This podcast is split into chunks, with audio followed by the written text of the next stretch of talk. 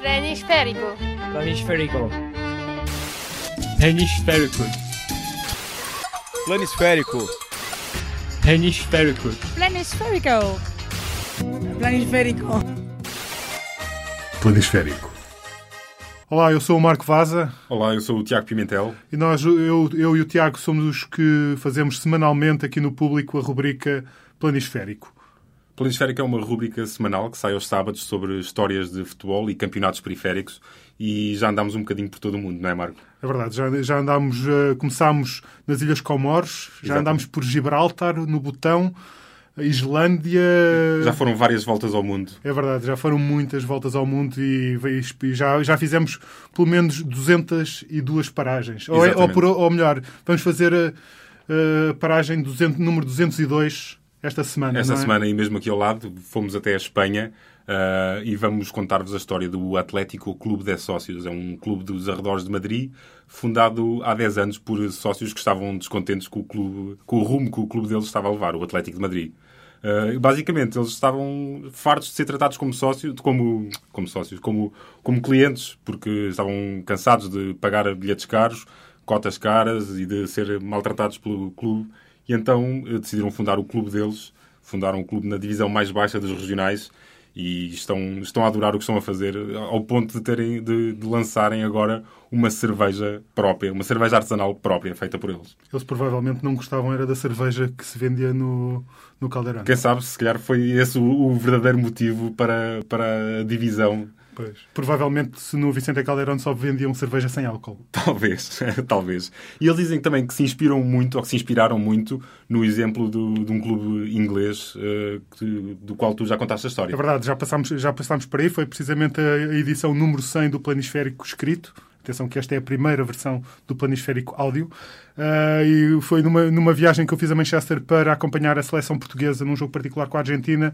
Passei por esse clube, que é um clube de dissidentes do Manchester United. O FC United of Manchester, um clube feito, construído pelos sócios, gerido pelos sócios, em que, todos os, em que os sócios têm, têm, mandam todos por igual.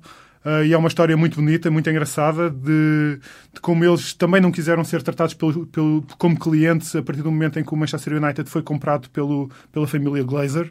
Até tentar, tentaram tir- tirá-los de lá, fizeram uma petição, fizeram manifestações, até tentaram convencer o Alex Ferguson a juntar-se a Sim, eles. sim, sim. Não conseguiram. Não, não conseguiram nada disto e, e resolveram formar o seu próprio clube. Aqui, muitos destes sócios, que eu falei com na altura o presidente do clube, eh, muitos destes sócios eram sócios com lugares de época e os lugares de época são coisas muito difíceis de, de- de comprar no, em Old Trafford. eh, abdicaram desses lugares, formaram o seu próprio clube e, e já têm um estádio novo.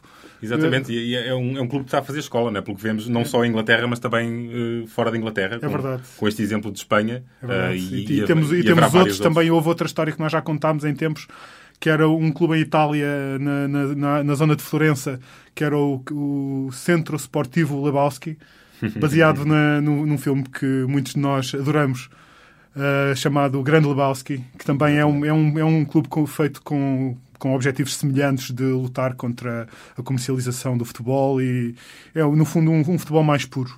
Sim, e, e no fundo é o que, é o que, estes, é o que, o que estes elementos do, do, do Atlético o Clube de Sócios dizem, é que no fundo é o nosso clube e é as nossas regras. Eh, Portanto, eles recuperam um bocadinho aquela pureza original do, da, da pertença a um clube.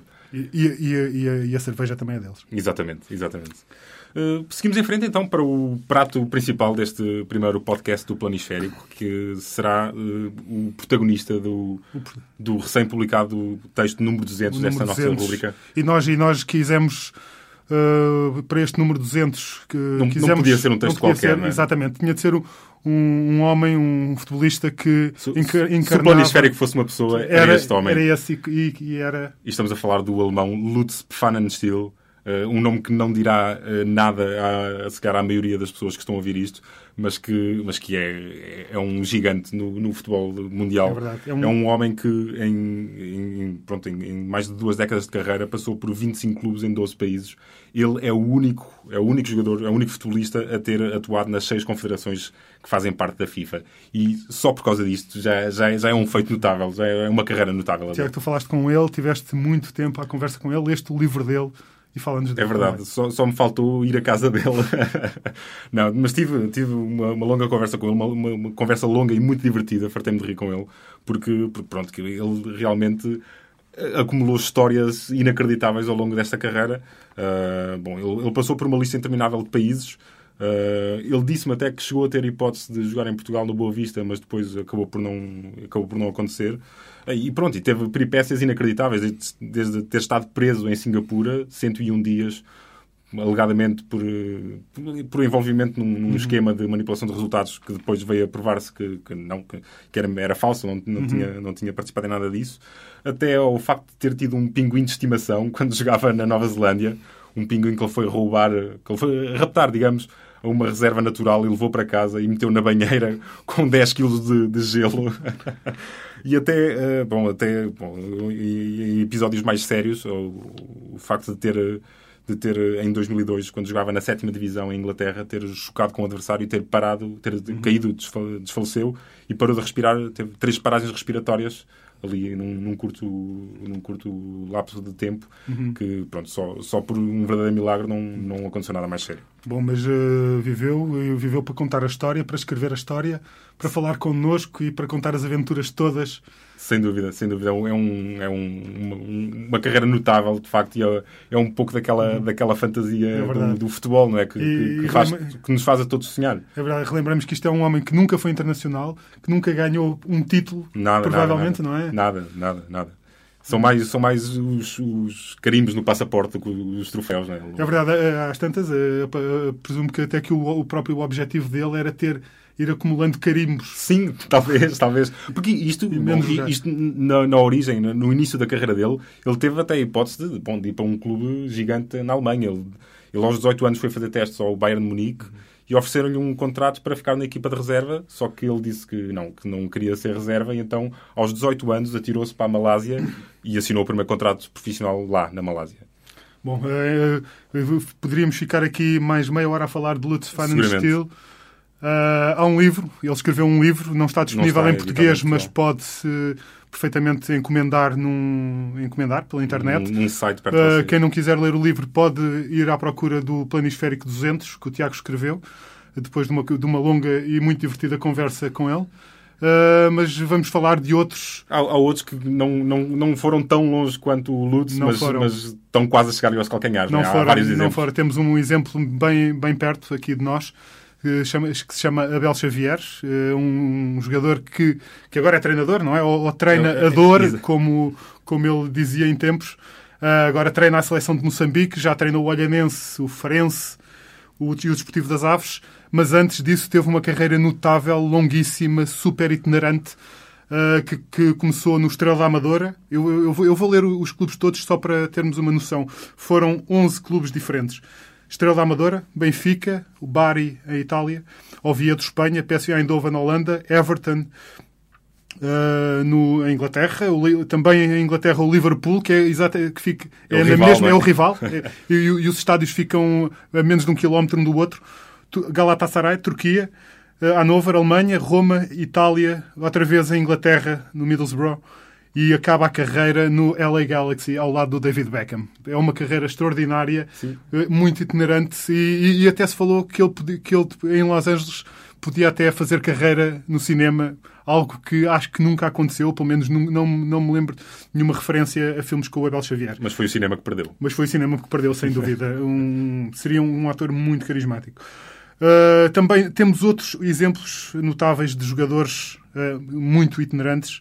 Uh, podíamos também estar aqui mais meia hora só a falar, a falar dele. Temos o, o avançado uruguaio Sebastián El Loco Abreu, que passou por. ainda joga, tem 43 anos, uma carreira de 24 anos, passou por 24 clubes diferentes em 10 países diferentes. Começou no Uruguai, e, joga, voltou agora ao Uruguai, mas pelo meio já jogou na Argentina, Espanha, Brasil, México, Israel, Grécia, Equador, Paraguai e El Salvador. Nada melhor do que aliar uma carreira de futebolista a uma carreira de, de turista, não é? Quase no fundo. É verdade, é verdade. Acho que já ninguém conta os gols que ele marca, nem ele próprio. Acho que só vai contando mesmo os países por onde vai passando. Uh, só, só, mais um, um, tempinho para, ainda para falar de um treinador itinerante chamado Bora Milutinovic, um dos dois treinadores que esteve em cinco campeonatos do mundo, a par do Carlos Alberto Parreira, mas o Bora, sérvio, de nascimento, tem uma particularidade. Treinou cinco seleções diferentes em cinco mundiais diferentes. Uma delas a China, não? Uma delas a China, que, foi, que foi, a única participação a única, da China, exatamente. aliás, em mundiais, que teve três derrotas em três jogos.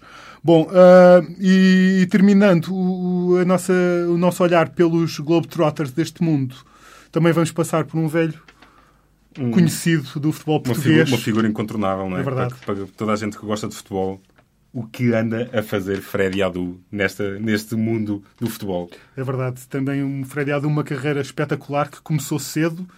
Muito cedo muito mesmo. Cedo muito mesmo, cedo mesmo e que não se, não se sabe bem se já acabou ou não. Pois, exatamente. Ele, ele era apontado como um, um mega prodígio, não era, era, descreviam-no como o próximo Pelé, estreou-se na seleção dos Estados Unidos aos 16 anos, uh, passou pelo Benfica, né, como, como se podem recordar, e, e, pronto, e a partir daí foi, foi acumulando países quase ao ritmo do Aloco Abreu e do Lutz Fanansil, porque, pronto, porque o Freddy não se fixa em lugar nenhum um, e atualmente está sem clube. Ele, ele vai tendo alguma atividade na rede social Twitter, pouca, e a última coisa que ele, que ele escreveu foi mesmo foi no início de fevereiro, a dizer que onde quer que vá jogar a seguir, quero ter possibilidades de competir.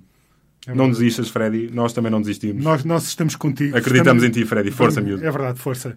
Uh, então, pronto, isto é o fim. É com Freddy Adu e, a sua, e, a sua, e o seu mundo uh, e o seu pouco jogo e os seus poucos minutos uh, que terminamos esta, este primeiro podcast do Planisférico. Exatamente. Até uma próxima. Até, até uma próxima um e um abraço para todos.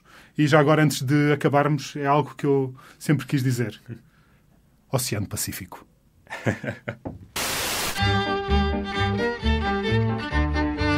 público fica no ouvido. Planisférico